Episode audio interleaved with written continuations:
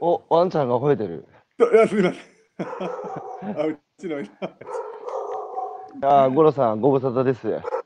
あ、どうも、お久しぶりです。今、ネパール、カトマンズは何時ですか？今、2時43分ですね。?2 時43分、本当すいません、そんなに朝早い時間に。いやいやいやいやとんでもない。よはい。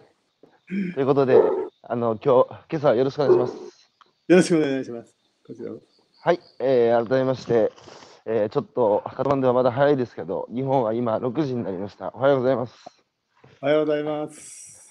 はい、えー、今朝は、えー、えー、2021年の9月、あ、9月じゃないや。い。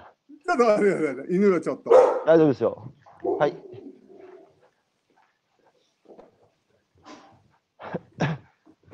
ワンちゃんが。いやいや、いやいや、ワンちゃんからすると、ちょっとゴロ、ゴロさん、今日早いんじゃないかって言ってるんで。はい、えー今朝のゲストは、えー、あけ今日はね、えー9月の、えー何日だ、えー、8月、あ、9月の、今日ごめんなさい、日にちわかんない。えー、9日かな？はい、木曜日。えー今朝のゲストは、あ、ここなんですね。で、今朝のゲストは、えーネパール在住の木村五郎さんお招きして、五郎さん、一言でさ、五郎さんのことを説明するときって、な、ぶどうを買って書いちゃったんだけど、間違いじゃない？ああ、そう、大丈夫です。あの、天津態度っていう。え、そうですね、はい天津、天津態天度の。えーぶ天津態度ですね。そうですね。うーっと思って。はい。えー、木村五郎さんお招きしてお話を伺っていきます。はい。いや、なんか多分、ね、聞き慣れない声がこんな時間に聞こえてきて、ワンちゃんも、誰だお前って。五郎さん、はい。あの、僕がネパールのカトマンズに行って、五郎さんに出会ったのは、ちょうど、えー、1年半前ですかね、去年の、えー確かコロナがね、感染。あの頃はまだ、まあ、マスクしてなかったですね。そうですね。まあ、あの時はまうだ、ん、ことになるとは。そうですよね。そのネパールの、あの、えコロナのその感染状況っていうか、その、まあ、あと、えーい医療もそうですけど、えええどんな感じになってるんですか、ネパールとしては。そうですね。今は、あの地元病院はもうコロナ患者で、今、満床で、うんで、毎日死満者が出てて、うん。うん。結構、去年よりも大変な状況ですけど、まあ、今はロックダウンは解除されて、あロックダウンはあるんですけど、はいはい制限いろいろな集まりは制限ありますけど、うん。うんとりあえずロックダウン、厳しいロックダウンはしてません。ネパールで厳しい、ね、カトマンズで厳しいロックダウンってなるとどうなんですか？あもう全部交通機関も全部止まって家の中にこもってないと警察にうん。こう捉えられて指摘されるみたいな感ああ。あ、もう完全に家の中にいろと？そうですね。カフィー。ネパール人それできるんですか？いやだからすごいやったんでもうびっくりしたんですね。ネパール人もちゃんとルール上からこうバッて言われると結構守るうん。民族だなあれ。すごい。それで、あの、今はそこまで厳しいロックダウンはないけども、まあ、病院も満床で、あの、皆さん、マスクはされてますか？あマスクはあのねさしないと罰金があるんですよ。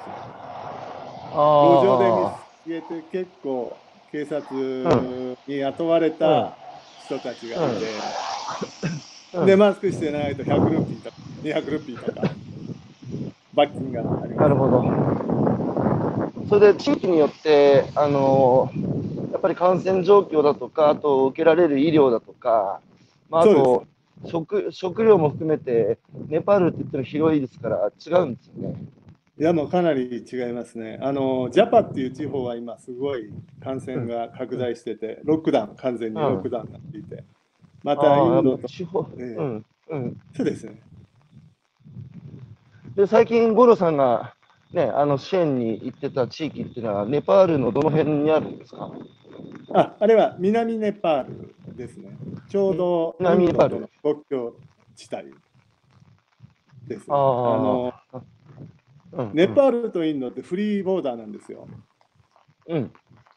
フリーボーダーってのは行き来してだからもう、そうですね。あのしょっちゅう行き来してて、結構あのボーダー地帯がインドのヤクザみたいな人たちが入ってきて、いろんな悪さしてまたインドにトンズラするとか、結構危険な地域です。ああ、インドにもそういう人たちいるんですね。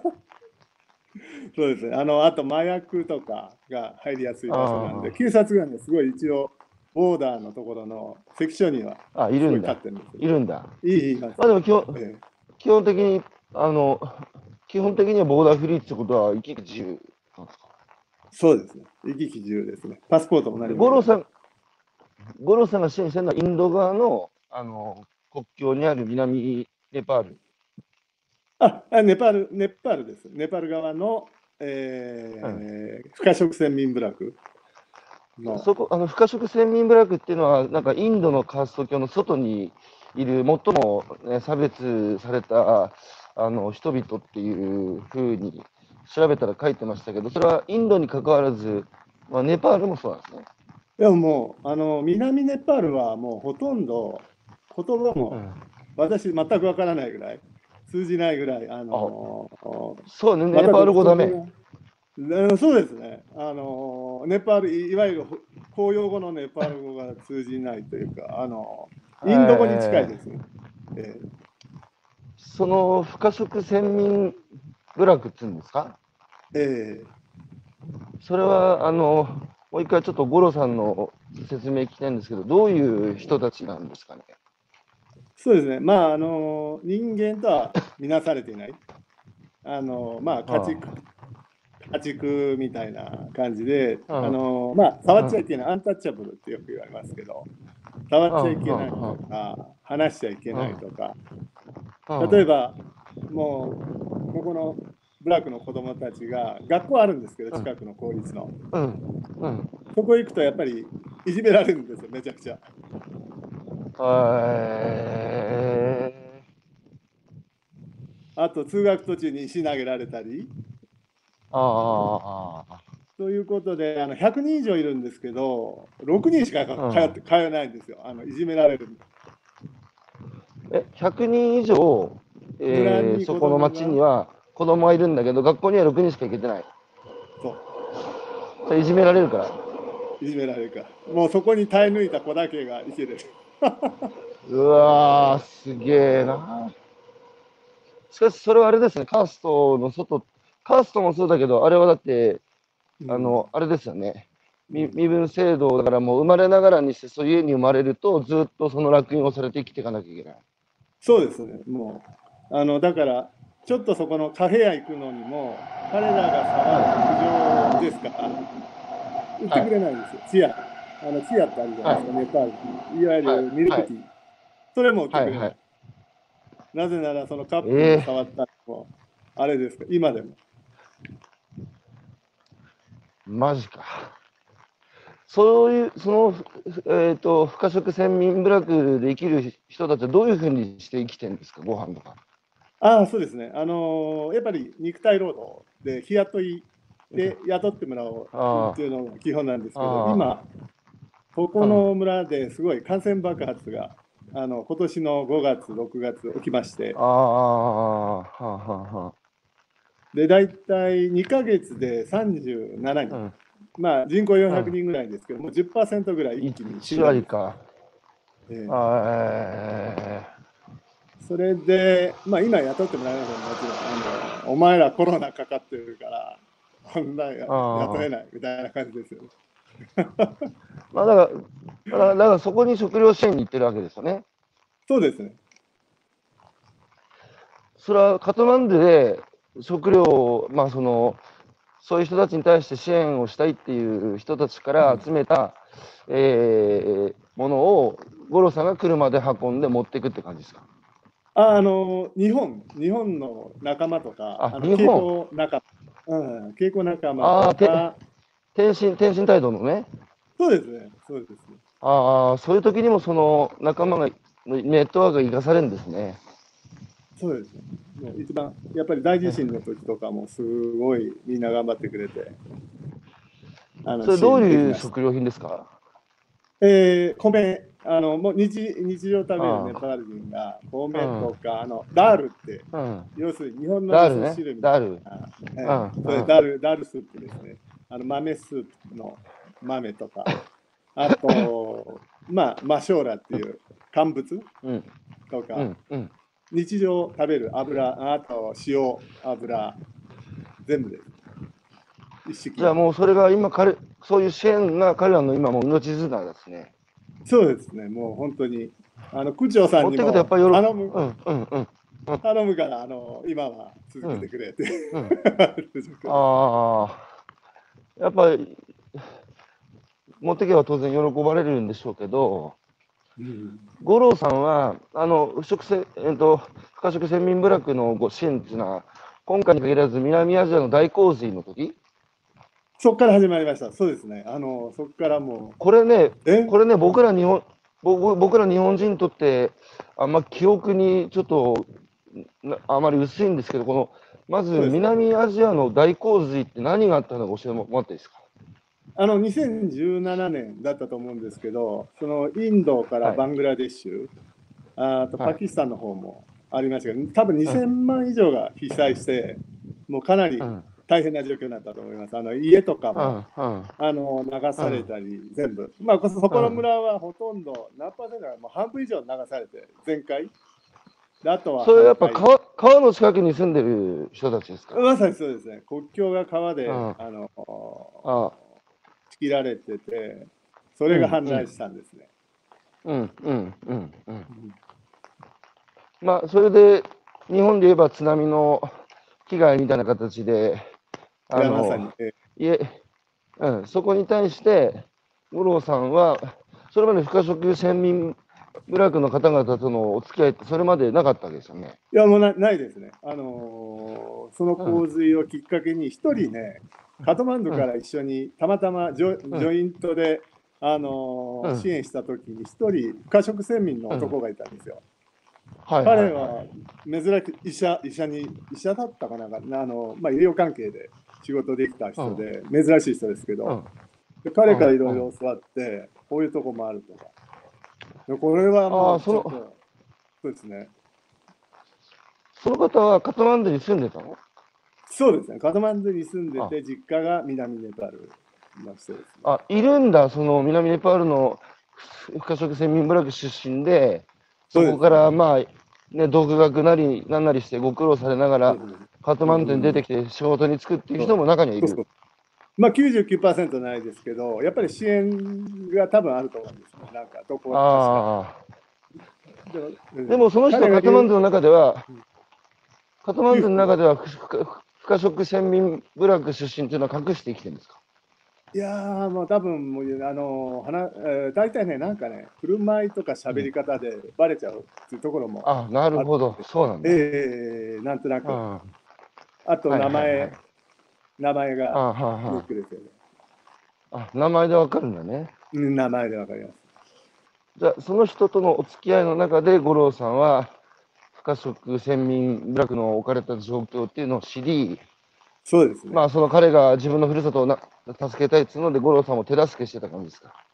ああの彼のふるさとではなかったんですけど、それで、あのまた他の違うネットワークで、あのすごい厳しいブラックがある、不可食先民ブラックのあるはい聞き出して、あはのやっぱりネットワークですね。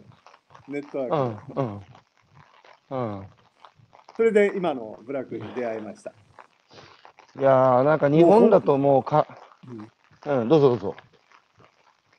いや、あのーやっぱりね、直接つながりがないと、結構ね、うん、入っていくの難しいですね、あの支援先に。いやー、そうですね。そうですよね。えあのボスがいて、ああ。やっぱり犬じゃないですか、犬と言っちゃいけないですけど、ごめんなさい。あのテリトリーがあるじゃないですか、どこの地域でも日本でも。海外行ってあははもはテリトリーがあって、やっぱりボスがいて、全部仕切ってるじゃないですか。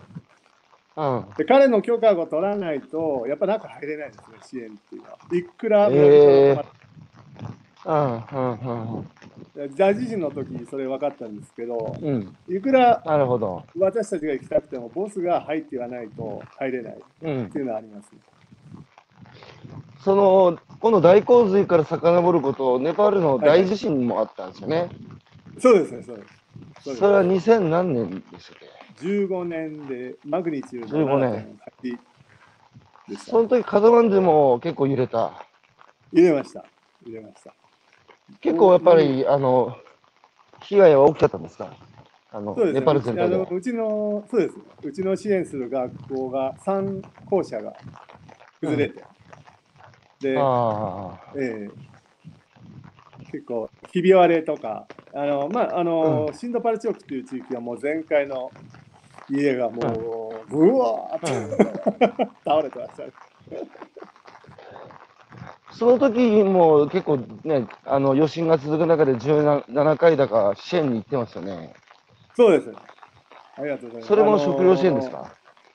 ええそうですね。あの食料支援で米を中心に、うん。あのやっぱりね、うん。NGO とか INGO とか奥行きたがらないんですよ。あ、そうなの？そうそうそう。あの危険なところはあんまり行きたがらない。なぜなら余震が本当続いて危ないじゃないですか。あだからなるべく大きな通りの横のところで家崩れてるところにつけてバーッとあ。配ってくる。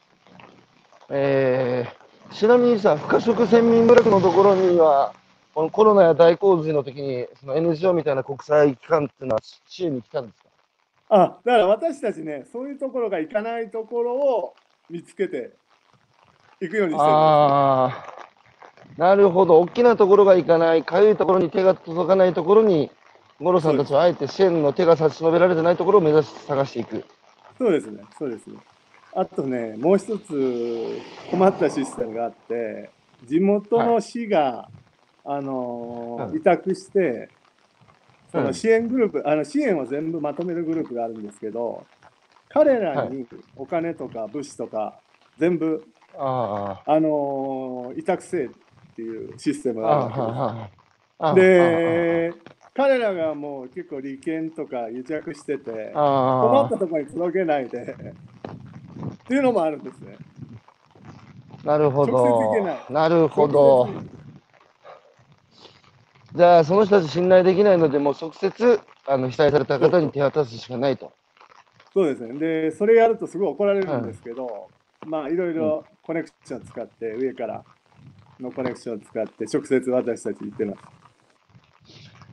じゃあ、もうまさに合に行って合に従いじゃないけど、その地域の慣習っていうか、文化とか、そうです。そういうものも理解し理解しながら、そうそうそうそうそう、まさにそうそうそう、そそれがないと。それはこう、ね、じゅ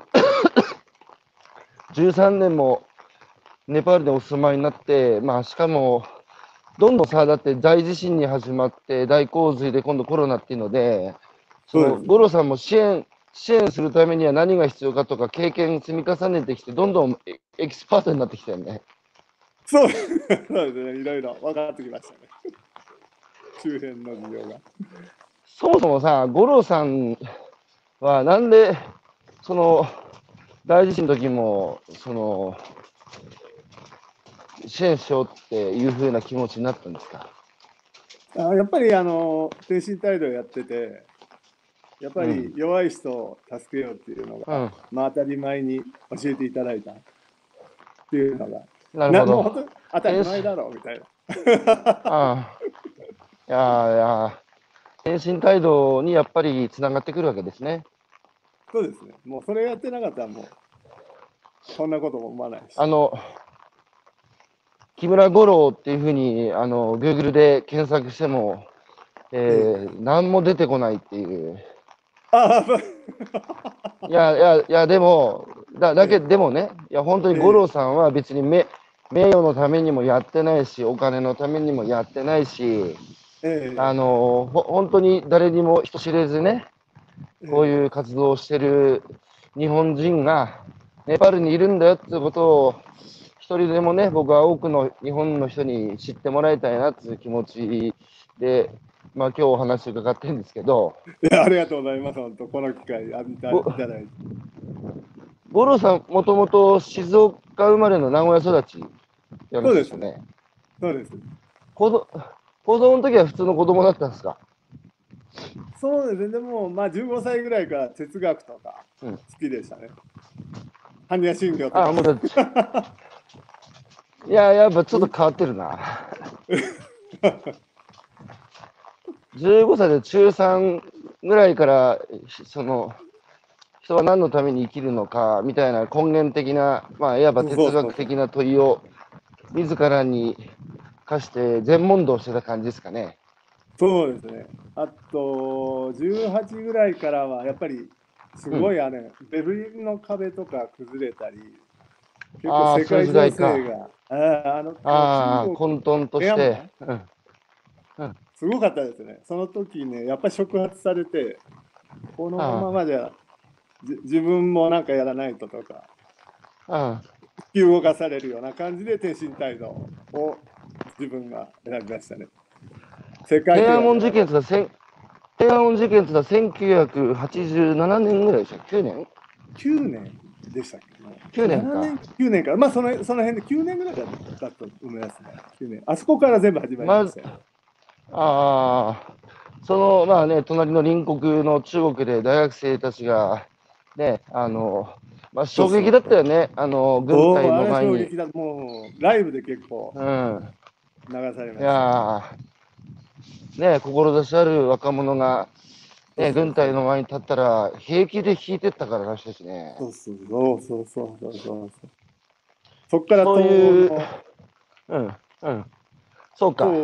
その後はうううベルベルリンの壁がベルリン壁からガーってきましたよね。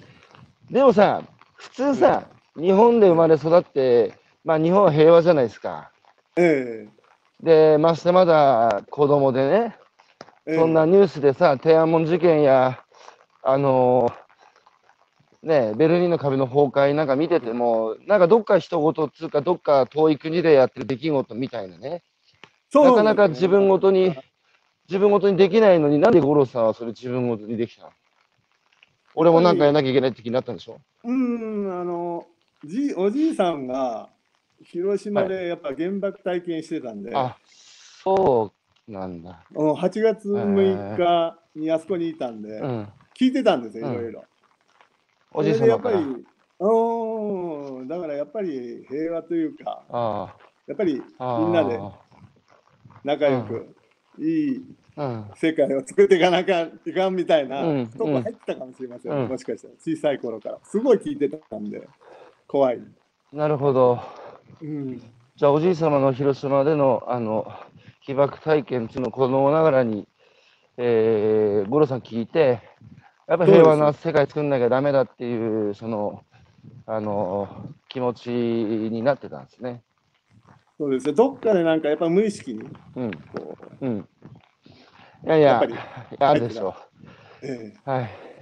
ちなみに、五郎さんのご両ご両ご両親って何なさってたんですか？ええーっとねうちの親父が、まあ、公務員うん。であの大学の講師とかはいしてました、はい。でははは母はあの劇団ウリンコってあの子供の劇団のマネージャーやってましたねそこで、うん。名古屋で。うん。五郎さん何人きょ何人兄弟？私は2人です。姉が1人。二人。1人。それで、その、その後ね、その五郎さんがその混沌とする世界情勢を目撃して、このままだとね、その世界の平和はなかなか訪れないんじゃないか、自分もそのために行動したいってうん、やきもきしてるときに、たまたま出会ったんですか、天津態度は。そうですね。あの近藤敏則ってあのトランペッターがいるんですけど、はい。あのはインプロビゼーションのそこの彼のコンサート行ったらビラ配ってたんですよ。彼近藤敏則、はいあの天津態度をやって、うん。まあ、うんマスターなんで、うん。うん、それで入門しましたえ、ジャズ好きだったの？五郎さん。そうですあのジャズそうですジャズも好きだったしまあなん全部音楽が好きでした、クラシックもああ。そう、ずいぶんませてるね、そんな。まだだっていや10代でしょ？まあ、10あその時10あ20、20ぐらいか、20ぐらあい。その時はもう20普。通にさ、ええ普通にさ、小中高って学校には適用して、適用っていう言葉は言い方あれですけど、あの、ええ普通に学校に行ってた？普通に学校行ってた、行ってた、行ってた。で、部活とかまあでも、あの、うん、うん。そう、普通に大丈夫。で行ってた。適用は適用はしてなかったと思うけど、ちょうど中学時代があれじゃないですか、スクールウォーズじゃないですけど、もうめちゃくちゃあーその時代か。もう、荒れてた？れ出た？荒れてた、荒れた、あの、バイクで走ってました、本当に。あの、一説によるとね、えあの、詰め込み型教育、あの、紋切り型のさ、そういう詰め込み型教育が、あの、流行ると子供たちが荒れるっていう、あ一説によるとね。まさに、まさに、うんまあ名古屋はひどかったんで、あの管理教育が。髪の長さとかセンチになってました。でもさ、そういうことでさ、ネパールのカトマンズに連れて行けばさ、一週間お前ここで色って言ったら、一発で治るよ。治る、治るっつうか、治るのはおかしいか。えーうん考え方変わりますよね。変わる変わる変わる。だから、やっぱりね、ネパール、日本が今ね、あまりにも間合いが締まりすぎて、うん細かな。何が締まりすぎて？間合い間合い間合い間合い。間合いね間合いねキリキリうんキリキリキリキリキリキリ。ああ。異常なそれはほどゴロさんもか感じる？いやもうめちゃくちゃ感じます。もう毎年ね、もうちょっと病気的な感じになってますよね、社会が。それは感じます。ああ。一番ショックだったのは子供に話しかけるなって言われた時は、もうすごいショックでした。あ近所の子供に話しかけるな。あーあれ、五郎さんさ、時々日本に帰国することある？いや、時々1年に1回ぐらいはなるべくしようと思う。あの、9年間しなかったですね。うん。で、帰った時はすごい、まあでも日本の良さっていうのもすごい感じました。うん。え、ネパールにさ、13年ネパールに13年住んでみて、その日本の良さと、あとその間合いがなくなってるってさっきおっしゃってましたけど、日本がちょっとまずい、まずいな、このままではっていう、両方さ、ちょっと逆に、ネパールっていう比較対象を経たからよく見えてると思うんですけど、そこちょっと五郎さんなりに感じることを教えてもらっていいですか？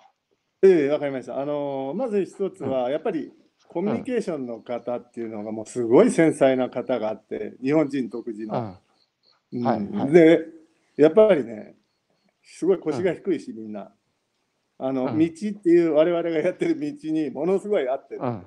そのコミュニケーションの手法が。で、皆さんそれ全然分かってない。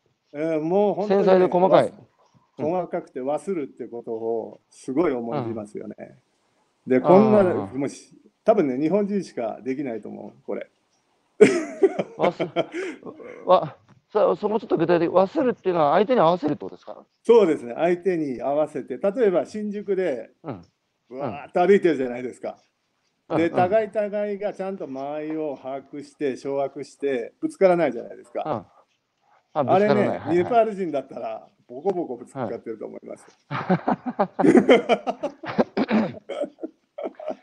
だからそういう意味での、ええ、そういう意味での、あの、うん間合いの取り方、そうですね。あの、人とのその距離感の保ち方、あまり中に入り込みすぎず、かといって遠すぎずっていう、まあ、前の測り方、その辺は上手なのに、うん。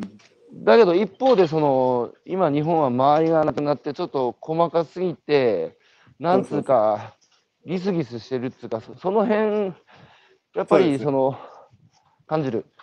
いや、ものすごい感じますね。あのーまあ、細やかで、ちょっとね、センスを働かせすぎ、そっちに。うん。あの、あー型型型形にはまっちゃって、生きてない。あー型にはまりすぎて型が生かし生かしきれてない。そうですね。そうです。まさにそう。まさにそう。もうなんかね、ちゃんとしず、うん。うん、間合いをキリキリお互いにね、締めたら嫌じゃないですか。適切な間合い、はいはいはい適切な間合いがすごい、うん締めすぎず、うんあの、柔らかすぎずね、遠すぎずね。うん。適切な間合いって、まあ、あるじゃないですか。それがギリギリギリギリ締めてるように感じますね。なるほど。いいわゆるちゃんとしすぎてるってことですよね。そうそうそうそうそうそうそうそう。そだから逆に言うとさ、ネパール、ネパール人と比べるとさ、僕は、がネパール行った時、この人たち人間臭いなと思ったんですよ。そうですね。あの生きてますよね。まあ適当、適当だけど、そうそう、うん生きてるっていう生き物、生き物としての人間っつうのをものすごく感じた。なるほど、なるほど、なるほど。わかります。だけど日本、日本はさ、うなんか機械みたいっつうか、わかるわかるわかる。うん。うん、形にはまってる。だけど、そのね、それもね、まあでも素晴らしいとこあるんですよ。いやまあ両面ですよ、はいはい両面、両面、両面。うん、ただ今は行き過ぎちゃって、形だけうん。ってとこがあるかな。生きてない。だから逆に、逆にその、まあ、紋切り型の型からずれるとちゃんとしてないっていう烙印をされて生きにくい。なるほど。で、今大人もね、やっぱり精神疾患で苦しんでる人が増えてるし、うん。あと子供たちの不登校もものすごく増えてるんですよ。なるほど、なるほど。わかります。あ、これ行きたくないっていう。うんうん。わかります。どうすればいいんですかねもう少しゆ緩めた方がいい間合いを。いや、やっぱりね、自分個人、個人が自分の声聞いて、本当に好きなことやらないとダメと。思う。ああ、心から好きな自分の、ことやらないいや、でも、五郎さん、問題は、え今の若い子たちがその自分の好きなことがわからないっつうか、自分が夢中になれることがわからないっつうか、何やりたいのかわからないっつうのが非常に多いんですよ。えわかるわかるわかる。だからもう抑え込まれちゃって、こんな当たり前のこともわかんなくなっちゃって。あの、だからまさまさに天身態度的な要素がね、今の社会に必要だと思うんですよ。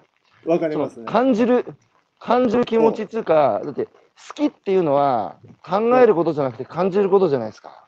そうそうそうそうそうそうそうそうその感覚が、うん。うん、だ頭しか脳みそしか使ってないから、すごい機械的で、そうそうそう。あの損か得かとか、自分とで役に立つか立たないかとか、ものすごく功利主義的なんですよ。で、それだけ突き詰めていくと、さ、ロボットと一緒じゃないですか。そうそうそうそうそうそうそう。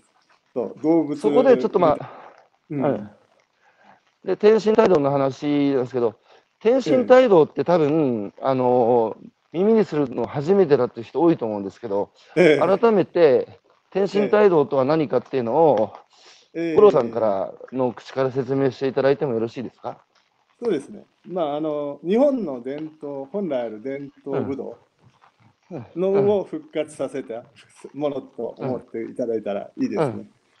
うん。だけど、うん。まあ、そういうことにこだわらず、形にはあまり、あの形はありますけど、ちゃんと日本の伝統の流れに沿った形がありますけど、えーそういうものをすることによって、自然と溶け合い、人と溶け合い、天と溶け合う、そうそんなものですね。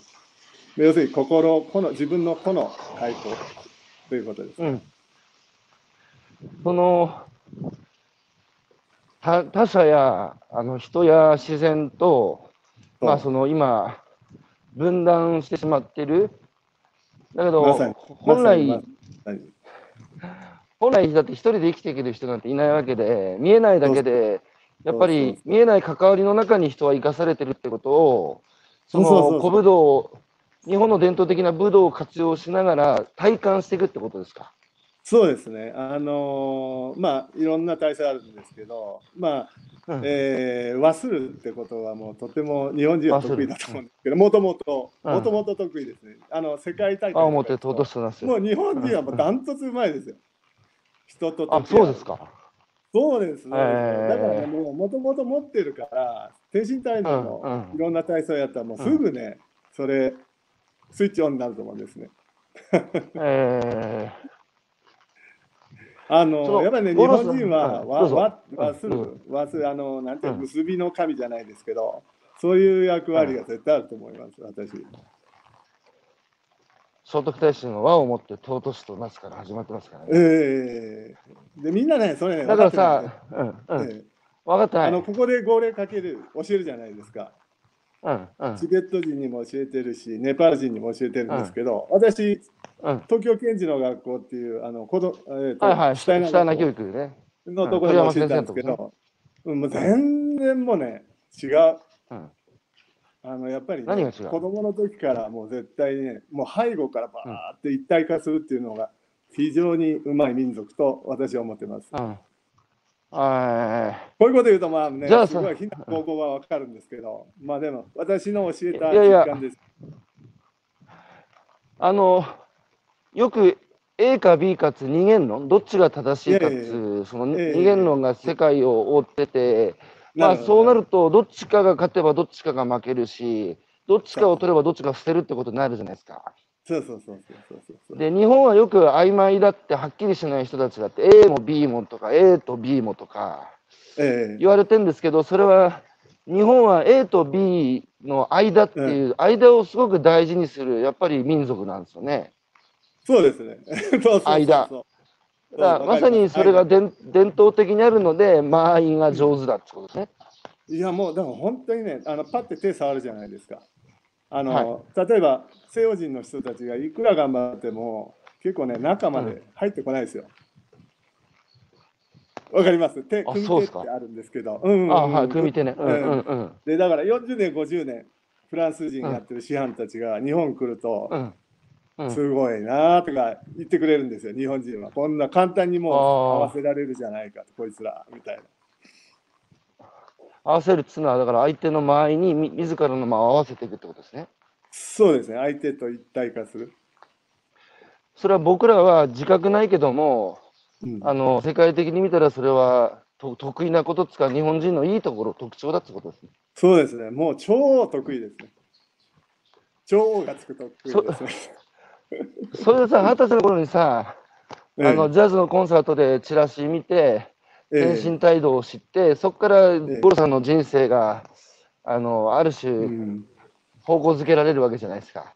ええええそうですね。で、でそのチラシ見てさ、そのなんだって興味持って、その道場に行ってみようと思って、まあ、うん、行ってみたんですね。そうですね。そうです。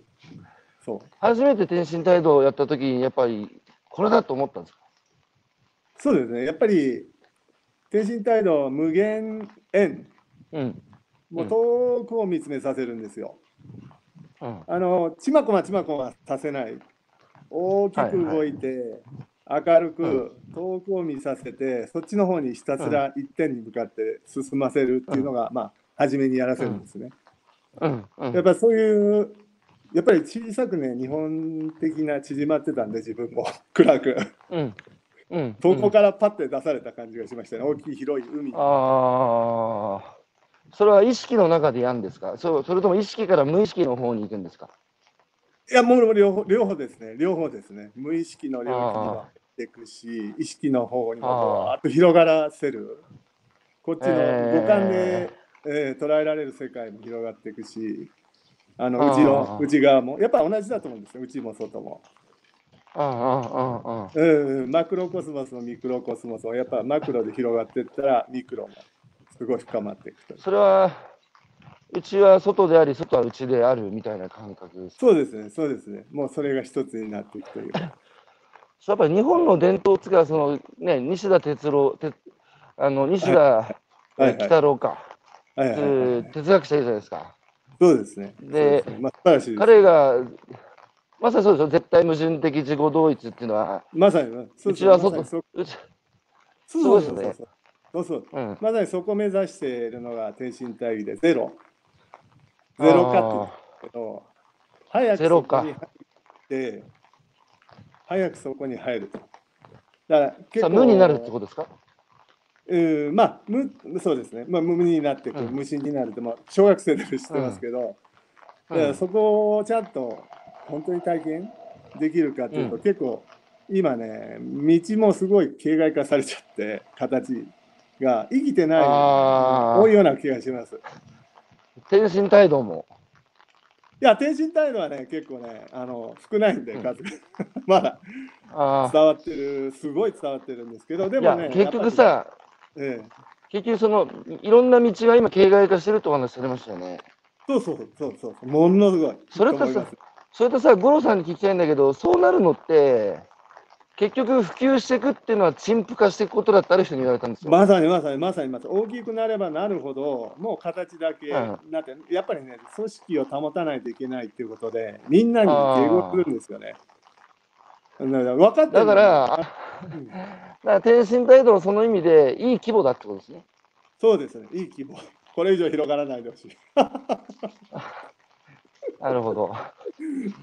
それでさ、天津態度で、それで、ジョ五郎さんはそれで生きていくって決めて、ええあの、いろんなお師匠さんのところでアシスタントを務めたりなんだりして、やっぱり、その先生たちから天津態度の極意を学んでったわけですね。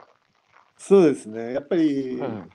見えてる世界がやっぱり全然違うなと思って、広いなと思って、うん。ええやっぱり憧れみたいなのありましたね。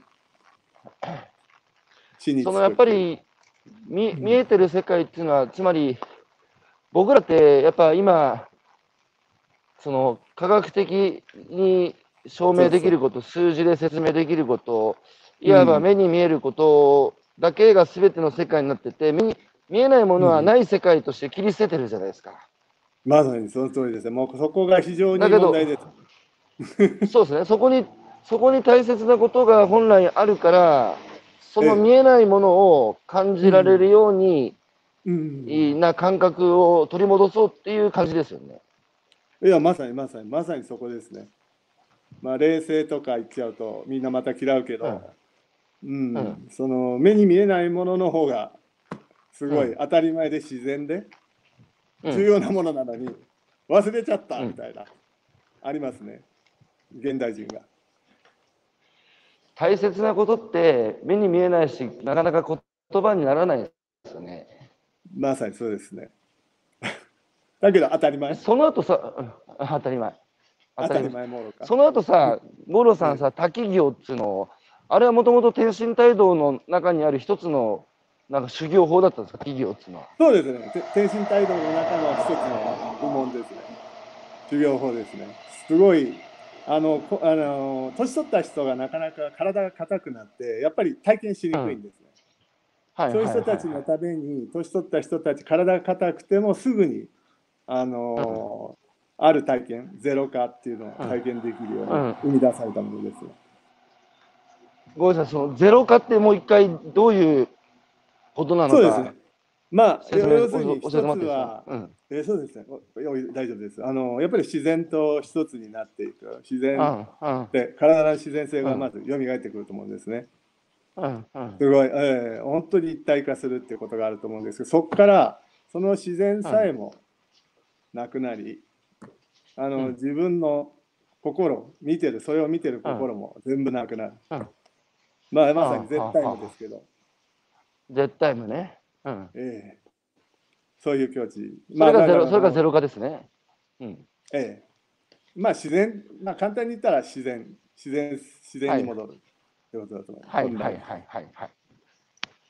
それを、あの、あの、日本の伝統的な武道を通じて体を使うことで、そういう境地に近づいていくっていうことなんでしょうけど、滝行は、あー同じようなことなんですね。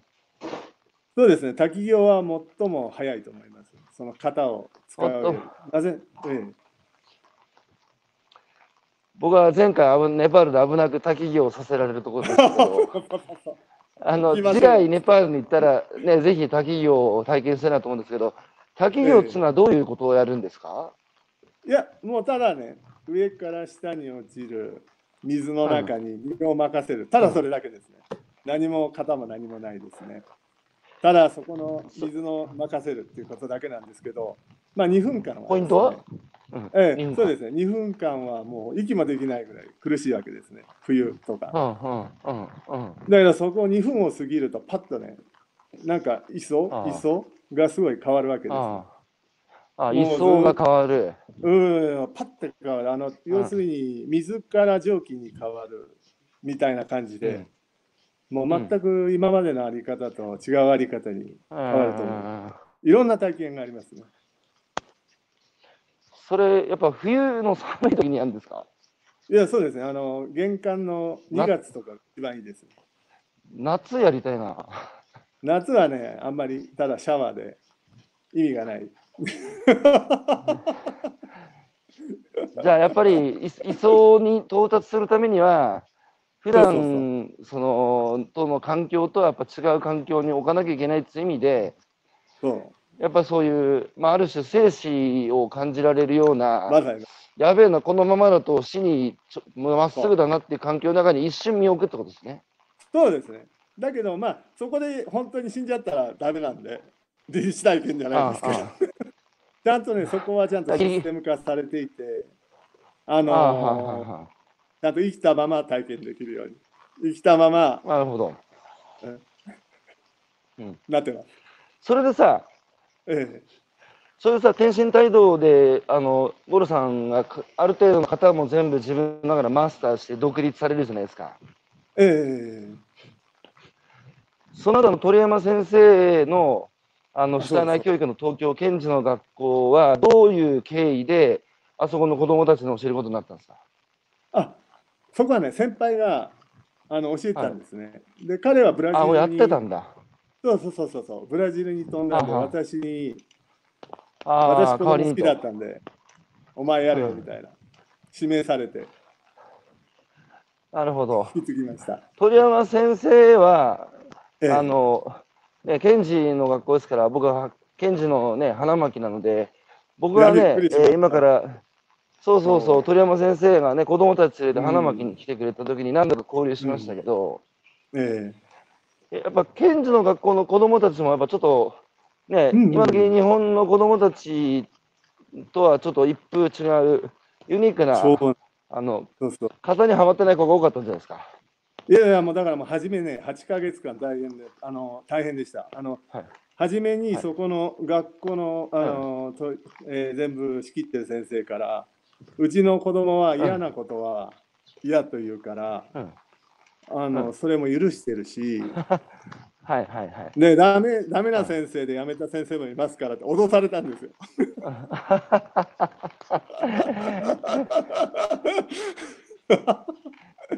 子供たちやったらどうだった最初、天使。うん。いやだからもう8ヶ月でもうめちゃくちゃだったけど、うんめちゃくちゃでした。それでもあのやっぱ8ヶ月過ぎた後から、まあ、うんパ素晴らしくなってね。私が受け持ってるせあのクラスの中でいろんなとこで教えてたんですけど、もう一番素晴らしくなって、でもう別れるのがね彼らと別れることだけが辛かった、ネパール行くの。それぐらいつながっえーじゃあ、天津帯道を教えることを通じて、その生徒たち、まあ、その時子供たちと、た。うん五郎さんとの間にある関係性も育まれてるわけですね。そうですね、そうですね。だそうですねだってそれは同じ位相に一緒に行くっていうことを組み手しながら一緒に行くわけでしょ、そうそうそう、だからね、自分が伝えたいことを、滝行で体験したいことを伝えたかったんですけど、みんなに。彼らが一番キャッチした。なるほど。その子たちがさ、うんね、五郎さんが天津帯道と出会って、やがてネパールに行ってさ、うんやっぱそういうね、あのうん弱い立場にいる人たちに自然になんか意識しなくても、さあ、助けの当たり前でしょみたいな人になったじゃないですか、五郎さんも。ええまあ、だその子たちもさ、天津大道、その当時、五郎さんから学んだ子たちが今何やってるのか、今日なんか、ねたなんか。知りたいですよね。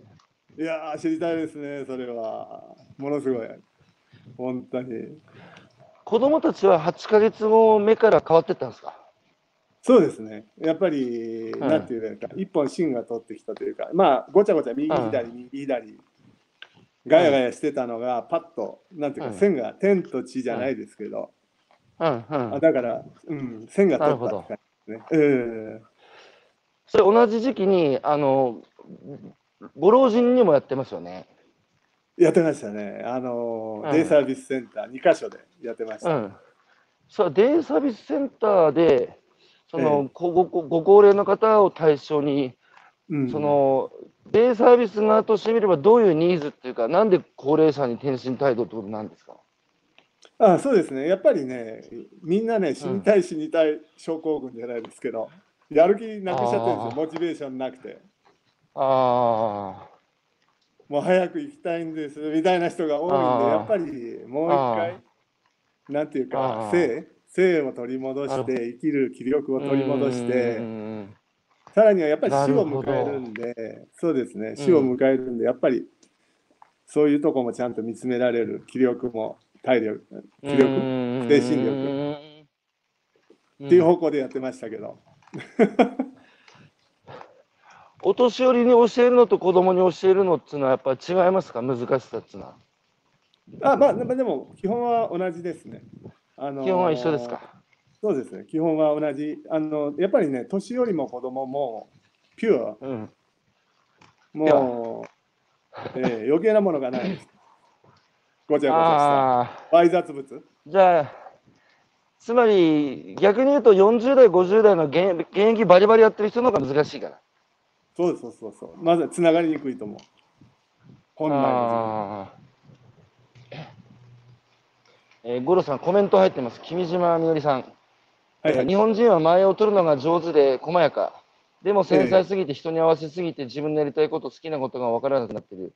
にとても納得しました。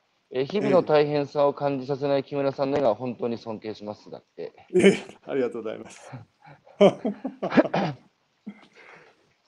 五郎さん、それでさ、いよいよネパールに、あのー行くことになるわけですけど、ええネパールには何で行くことになったんですか？うさぎりさん？それそうですね、あのーうさぎりさんっていう、まあ、ここで学校を経営されてた方から、まあ、私も学校やあの教えてたんで、やらないか、はい。ネパール来てって言われたんですね。で、あえーいろいろうん。ネパールで雇用を作ったり、いろんなこと考えてるんだ。うん、まあ、それに共感してきました。学校を作る。えあ、まあ、学校の子供、え学校あったんですあけど、作ってて、ええ。はいはいはい。その学校を卒業した先に就職先とかがないんで、あ仕事先か。そうですね、う仕事先作ったり、あまあうん。学校で教えたり、転身隊で教えたり、一緒にやらないかみたいに誘われたです。ね。なるほど。それで今、あのーネパールの、えー人たちに何人ぐらい転身態度を教えてるんでしたっけ？子供たちですか ?900 人ぐらいでっけ？そうです。ね、900名ぐらいですね、4校うん。で教えて転身ます。態度を教えながら、あのね、むネパール人と6つのレストラン共同経営されて、ええ。でそこもやっぱりある種、その雇用を生み出すってことですか？そうですね、だからうちの学校の子供の親御さん雇ったりとか、ああ、やっぱもち。ろんうちの子供も雇ったりとかしますしますけどね。はい。まあ、ダルバード食いたい、俺、ネパールで。また。すごい食べしてかしさ、ましたねてコロナの後さ手で、手で食べるっていうのは難しくなった？えそんなことないです。全くそういうことは。みんなまだ手で食べてる？手で食べて食べた。いやー、やっぱね、ネパールのね、ダルバード、最高に美味しかったですね。ヒロさんも手で食べたような気がしたけどな。食べてた、食べた、食べた、食べた、食べた。食べた、なんかね、ぜ本当にね、い箸で食うのと全然違いました。手で食って。なんか生き物だなっていう感じしましたよ。あーそうですね。やっぱ五感使ってフル活動してうん食べると美味しいですよね。ゴロさんね、僕ね、時々転身態度じゃないけど、ええ。あの、東東京、裸足で歩くんですよ。ああ、いいですね。アーシングですね。そうそうで、普通にアスファルトだから夏とか暑いんだけど、通勤の時間に歩いてるからみんなにじろじろ見られるんだけど、うんうんうん。だけどね、人間っていう、こう、物差しで測ると確かに僕は変わり者なんだよ。だけど、なるほど、なるほど。ええ。い生き物っていう視点で見ると、靴履いてるの人間だけじゃないですか。そうそうそう。最近。だって、うん、都会にも生き物たくさんいるからね、そうすると、ずいぶん変わった人たちだなっていう風な目で、逆に僕は見るようにな時間を取ってるんですよ。なるほど、なるほど。またそういう時間なわけですね。で箸もそうで、箸とかスプーン使って物食うのって人間だけじゃないですか。本当本当。まさにだから、生き物としての人間を、あの、うんまあ、だから自然の一部だっていうことを、なかなか感じることが難しい社会になってるので、うん。だから僕は時々裸足で歩くっつうのをやってるんだけど、あの手で食うっつうのもあれいいね。いやそうですね、もう両方ともね、うん素晴らしいと思います。あの裸足で歩くのは、今のあの現代人、やってほしい、地球とつながってほしい、ちゃんと。これさ、五郎さん、天神帯道を、その五郎さんとして見れば、日本でもやれる道場あるだろうから、そこにね、行くっていうのも一つなんですけど、なかなかいきなりそこまで行けないっていう人に対して、今日五郎さんの話を聞いて、あのうんいやそういうね、新しい、新しいっていうか、今、えー普段その見れない世界や位相にその触れる機会を自分の身近なところでなんか体験することをしたいっていう人に対して、五郎さんだったらどういうアドバイスしますか？うんやっぱり自分の心の声を聞く、本当の、本当の声聞く？うんのを心がける？で、その心の声っていうのがいろんなとこから来ると思うんですね。おばあちゃん、自分のおばあちゃんだったり、お母さんだったり、あるいはコーヒーショップでぼーっとしてコーヒー飲んでる時隣の人が喋ってる声だったり、そういうのをちゃんとキャッチする、意識することですよね。もうそれだけで全く変わってくると思います。方向性が。多分多分ね、これ、こっから難しいんですよ、今のあそうですかそうですか。そのいや自分の心の声に耳を傾ける、自分の、うん、まあ、好き好きなことに、まあ、だから自分の心のコンパスに従って生きるっていうことですよね。そうですそうそうですね。これが難しいんですよ、今。あ、そそう。のね自分の心のコンパスがどっちを向いてるのかをうん。確認できないんですよ。なるほど、なるほど、なるほど、なるほど。だからつまり感覚、感覚するのが苦手で、うん。その頭ばっかり使ってきてるので、まあ、機械化ですよね。なるほど、なるほど、なるほど、なるほど。だから、うん。だから好きなことがわからない、夢中になれることがわからない、やりたいことがわからないって、社会に出る前の大学生たちが、あの自分で学んできた知識を何に生かせばいいかわかんないっていう状態、うんうんうん、わかる。そういう人たちは何にすればいいですかね。うん、だからそれのためにやっぱり型とかがあると思うんですね。全く分からなくてもただ型をやるだけでなんとなくそっちの方向に向かっていくっていうのがああるんで、まあ、とにかく体を例えば大きく動かしてみるとか例えば海に行って遠く青空をずっと眺めてみるとか時々ねうん。あとは自然の中に入っていくってことはすごい大切だと思います。うんうんあの例えば僕、今、毎朝うん。6時からもうこれ1年になるんですけど、こうやっていろんな人、あのにお話伺う、歩きながらお話伺うってのを1年やってるんですよ。ええ。で 裸足ですか？今ももしかしでて。今は話じゃないですけど、い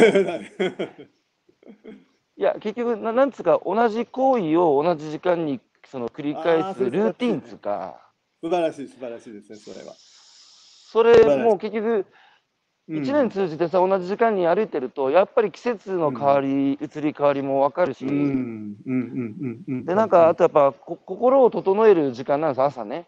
うんなるほどねなるほどわかります。だから、僕なり、僕なりの禅っていうか、そういうのであってもいいんですよね。いやもうそういうのが最高ですね。あのやっぱり日常生活通して、もう何気ないことから始まることによって直結すると思うんですね。うん。職場とか、うん。うんあの家族の中でも、どんどん変わっていく、はいはいはい。うん。と思います。ええ五郎さんは、あと、ネパールで、あの、堆肥化の事業も自治体と組んでやってらっしゃいますね。あそうですね、あのー生ゴミを堆肥化、ティミシってうん。あの陶芸の町があるんですけど、はい。あ。まあ、えー、8万人ぐらいかな、の町で今、やってます。あのーこう生ゴミ集めて堆肥化する授業をやってます。あの、生ゴミっていうのは、ネパールにとって社会問題なんですよね。もうすごい問題ですね。今はもうカトマンズにゴミが溢れて、あのシシドールっていう最終処分場が、まあ、うんヒロさんも言い行ましたけど、きましたよ。ましたよ。いやまあ、そこが今、ね、道が崩れちゃって、ああ、トラックが行けなくなっちゃってシシ、ドールに行く道？そうあそこだってやばい道だったもんね。そうですよね。でトラック行けなくならったら、じゃあ、ごゴミあつシシドールに持っていけないから、ネパールに溢れてる。そう、その街角、うん街角にお城みたいにゴミが高く積み上がってます。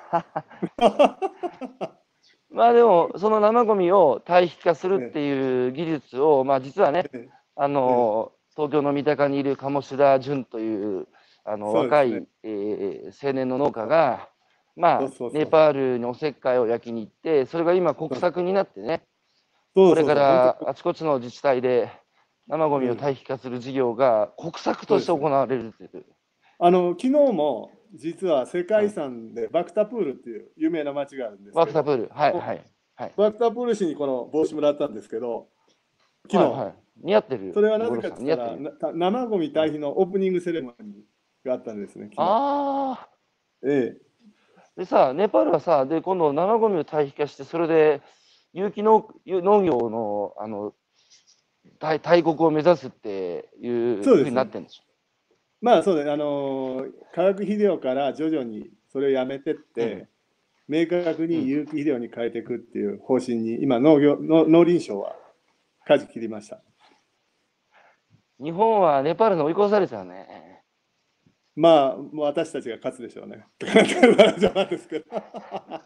いや、ややっぱ逆に言うと、日本は、あの、もう仕組みができすぎちゃってるから、できたものを変えるって難しいけど、ネパールは何もないところからね、作るってことでしょうから、そうそうそうそう。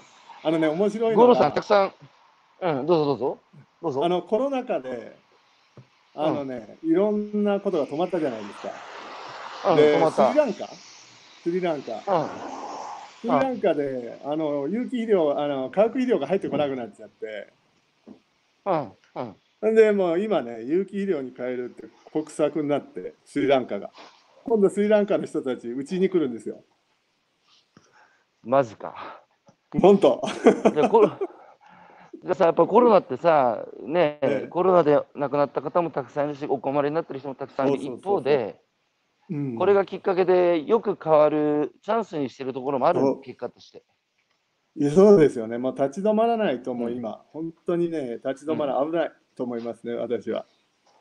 これ大大きなチャンどういう、やっぱいやもう。コロナは五郎さんにとっては、世界がそのそ誤った方向に進んで、このままだと人類のその存亡すら黄色信号を灯ってるときに、まさに立ち止まって方向性、進む方向性を変えるいいチャンスだっていう話ですか？そうですね、個々人が本当に自分見つめないと、本当に消費の仕方から、えーうんもう何から何まで変えていかないと、もう大変なことになっちゃうと思います。30年以内に。コロナ、ああいや、もう時間ないですよね。時間ないと思います。コロナで手にしたのって自分と見つめ合う時間じゃないですか。まさにですね、まさに洞窟の中に入るような。ああ、人間って立ち止まらないとなかなか気づけない大切なことってあるじゃないですか。そうそうそうそう。だだけど今の経済社会は立ち止まることを許してくれないっつうか、だって立ち止まると、ま、立ちどころに負けちゃうからね。そうそうそうそう。だから必死に負け、そうそう、必死に負けないように走り続けてんだけど、このコロナはやっぱり経うん済社会がストップしちゃうので、僕ら人間も足止めると、日頃から俺こういう働き方でいいんだっけ、うん。こういう生き方でいいんだっけ、こういう社会のあり方でいいんだっけって、ちょっとね、首かしげてたことに対して向き合う時間がやっぱできてんですよね。うんうん、いや、まさに私もね、すごい、自分もすごい向き合わされて、学校が今止まってるんで、いあ教えてないんですよ。初めて。ど。初めてこの何時、30年ぐらいでは教えてないですよ。何にも、2年間ぐらい。あ、2じゃあ、年も1年五郎さんも半。、ええ五郎さんも洞窟の中に入ってる状態今ねい。やいや、洞窟の中入れさせていただいて、もうすごい自分見せられて、ありがたいです。だから、これね、早く経済社会を元に戻さないと、あのうん大変なことになるって言うんってる主張もわかるんですけど、でも、ええわかります。元に戻す、でも、元に戻し方がもう大事で、ただの元の木阿弥では、だってね、そう。破滅への、破滅への道へ戻るってことだからね。そうそう。本当本当本当本当。だってコロナでさ、世界的に経済社会がこうスローダウンして、ものすごく人間以外の動植物にとっては、劇的に環境が改善してる、改善してるっていうじゃないですか。そうなんですよね。そう、本当本当本当。うん。だから、いや、旅行もさ、あの、うんコロナの前は世界中の観光地に観光客が溢れてたけど、それぐらい世界は豊かになったってことだけど、そう。なんかみんな、今、外出れないから、中、自分の地域とか、自分の家族とか、自分のそ精神とかさ、うんそういうところにこう世界を広げていって、それもいいですよね。ういやもうそそそれがもうこれからの王道と思います。うん、やっぱりじじ環境もう地産地、いやいやいやもう本当地元で活躍してもらわないと。うん。うん。あのえー、ゾーニングええあ、ゾーニング？もう一回、うんどうぞ。ゾーニングとかも言ってますよね。あのもう、うんこここの地域の中から踏み入れない、うん踏み入らないうん森とかもむやみやたらに。オッケーオッケー。えっと、コメントを読み上げますね。五郎さんに届いてる。えー、秋葉さん、これ農家さんですよ。えー、裸足で田植え体験をしていましたが、入った瞬間に自然と一体になったと喜んでいました。あえーーそれをみんなでアーシングと呼んで、毎年楽しみに来てくれます。裸足良いですね。えー、矢島さん、忘る日本人の特徴、ネパールの五郎さんのお話で再確認できました。えー世界調和、世界平和を広げることに生かしたいです。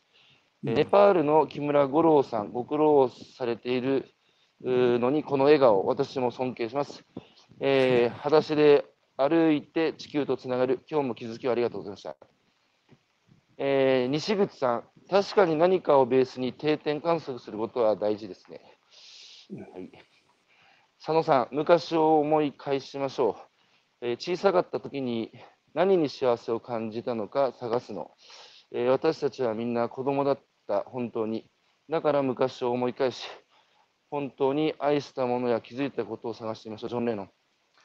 これでもあ今、ゴルさん、今に、日本の子供たちが統計取り始めて以来、ずっと自殺する子供増えてるんですね。うん。これうん、この先、生きててもいいことないなと思うから死ぬわけじゃないですか。うん、わかります。っていうことは、うんこっていうことは子供の時に幸せを感じるような機会っていうのは、とんとなかった子たちなのかもしれないですよね。そうですね。だから思い思い返すものがないと、この先生きててもしょうがないなって、うん。あのなくなってしまう。あのね、えー白石さん、もっと、うん、あ大丈夫です。あの自殺のことね。自殺のことどうぞどうぞ。うん、あの私あの17回あの大丈夫ですか？はい。どうぞ、大地震で支援したじゃないですか。はい。もう毎日すごい大変だったんですよ。よ夜中報告書いて、もうほとんど寝ないで毎日行ってたんですけど、その後ね、うん燃え尽きて、あで自分のレストランのところでぼーっとしてたんですよ。で、その時ね、自殺衝動がバッて入ってきたんですよ。もう自分でもうこれえななな何もできない。五郎さんのような人が？いや、そうだよ、いやいや、ほん。と、もうもう初めてだったんですけど、初めてはもうびっくりした、自分でもびっくりしたけど、もうだからもうそれはね、自分でどうにかするっていうものじゃなくて、ん。衝動だったんですよ、バッて。入ってきたんですよ。ああ、なんか、外。衝動ね。うん。うん、で、だけどまあ私はトレーニング積んでたから、もう全部自分を無にして、明け渡して、うん明け渡した瞬間にまあそれが解けたんですけど、はいはい。うん、だから、うん。そういうのってもうやっぱりさ疲れてるとかさ本当に心が病んでる時誰でも起こると思うんですよ。今、うん。五郎さん、自分を明け渡すって表現使ったけど、これができないと、まあ、だからその、受け止めてしまうと、やっぱ受けきれずにそうそうそうそうそうそうそう。そうきつくなっちゃいますよね。もうねあれはね自分もびっくりしたけどやっぱり、うんうんだからやっぱり滝行とかトレーニングしてなかったらもう危なかったうんと思いました。うんえー他にも西田さん、超高齢化社会に向き合う向かう日本の宗教、もしくはそれに変わるものがないと、えー死と向き合うことができできない気がします。ますます必要になってくると思います。農業とか。あの日本の今、宗教はお金だって言われてましてですね、五郎さいやまさに組織宗教ですね。ん。なんです信じるものが宗教なら、日本人が今一番信じてるものはお金っていう。まあそうだけど、だけどさ、うん年取ってさ、いくらうん通帳にさ、うんあの、多くの金があったところで、例えば体壊して病院に入院した時にさ、うんお見舞いに来てくれる人がいなかったらさ、うん、あの人は生きていけないじゃないですか。そうですね。寂しく寂しくてね。そうそう。で最近で最近あの孤独っていうのは喫煙とか飲酒とかあ肥満よりも体に悪いっていう科学的なあの、うんデータに基づく分析結果があってうんうんそういう意味で日本はネットワーク貧困日本の貧困って何かってその五郎さんが言ってるような不可食先民部落のような本当絶対的貧困じゃなくてうん。うん。関係性の貧困なんですよ。いやー、怖いですね。怖いです。だから恐ろしいですねだ。からコロナでえで大体コロナで経済生活止まったら、たちまちね、うんあのお母さんのしが仕事にあぶれて、え。でまあ、母子家庭で子供たちさんにご飯食べさせられないで、そこの社会から転落していくっていうのは、うんこれはね、、コロナの前が問われてるんですよ。うん、なるほど、なるほど。だからもうそもそもそういう社会のあり方、そのやっぱ社会的にそのほころんでるところがこういうね、コロナや自然災害が起こると明るみに出るので、うんだから元に戻すだけじゃダメなんですよ。なるそれをやっぱり修正修正する形で戻していかないと、うんダメなんですね。うんうんうんだからいろんなものが現れてますよ、うん、うん、このコロナのおかげで。ありがとうございます。五郎さん、え本当に五郎さんのなんつうか、この自然体の笑顔っていうのは、いやいや、あとんでもないのです。僕もね、五郎さんに今日久しぶりにお会いして、オンラインでしたけど、心が洗われました。とんでもない。ありがとうございます。こちらこそすごいいまい機会を与えてくださって。僕はネパールはもう大好きになったんで、この前行った時あのええ必ずまたね、コロナがあの落ち着いたら行きたいと思ってますんで、でその時は滝行を教えてください。ああ、もうぜひぜひ、こちらこそよろしくお願いします。ウェルカムです。はい。ということで、皆さん、こういう日本人がいるんですよ。ググってみてください。木村五郎って一切出てきませんから。だけど、だけど五郎さんは心のコンパスに従って別に人知れず、ね、有名になるわけでも、にやってるわけでもない。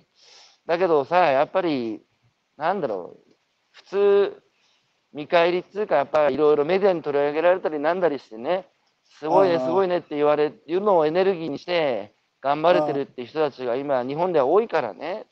なるほどね。だけど、五郎さんはそういうのを無償の、無償の愛じゃないですか。見返りを求めない愛。まあ、自然ですけどね、当たり前のことですけどね。ああ、だからそれも天心態度なんですよね。そうですね。はい。ということで、はい皆さん、ね、あの木村五郎さん、はい、木村五郎さん、フェイスブックやってるんで、あのぜひ木村五郎さんに、あのアルファベットで木村、あ僕のフェイスブックの友達に木村五郎さんいるので、で、ね、またこの先、世界は気候変動で自然災害も増えるので、また困った時はお互い様で、ネパールに何かあった時に、ね、日本からあの五郎さん通じて困ってるところにね、あの五郎さんが物届けるっつうから、あのぜひフェイスブックでつながってください。ありがとうございます。はい、ということで、今朝、ということで、今朝のゲストは、あの、清村五郎さん。今何時ですか、ネパールは？えーっと、今は3時56分ですね。はい、すみません、こんな早い時間から。いやいや、とんでもないです。本当に貴重な時間はいじゃあ五郎さんありがとうございましたはい、ありがとうございました。どうも、も。どうもありがとうございました。失礼しますありがとう。ございます。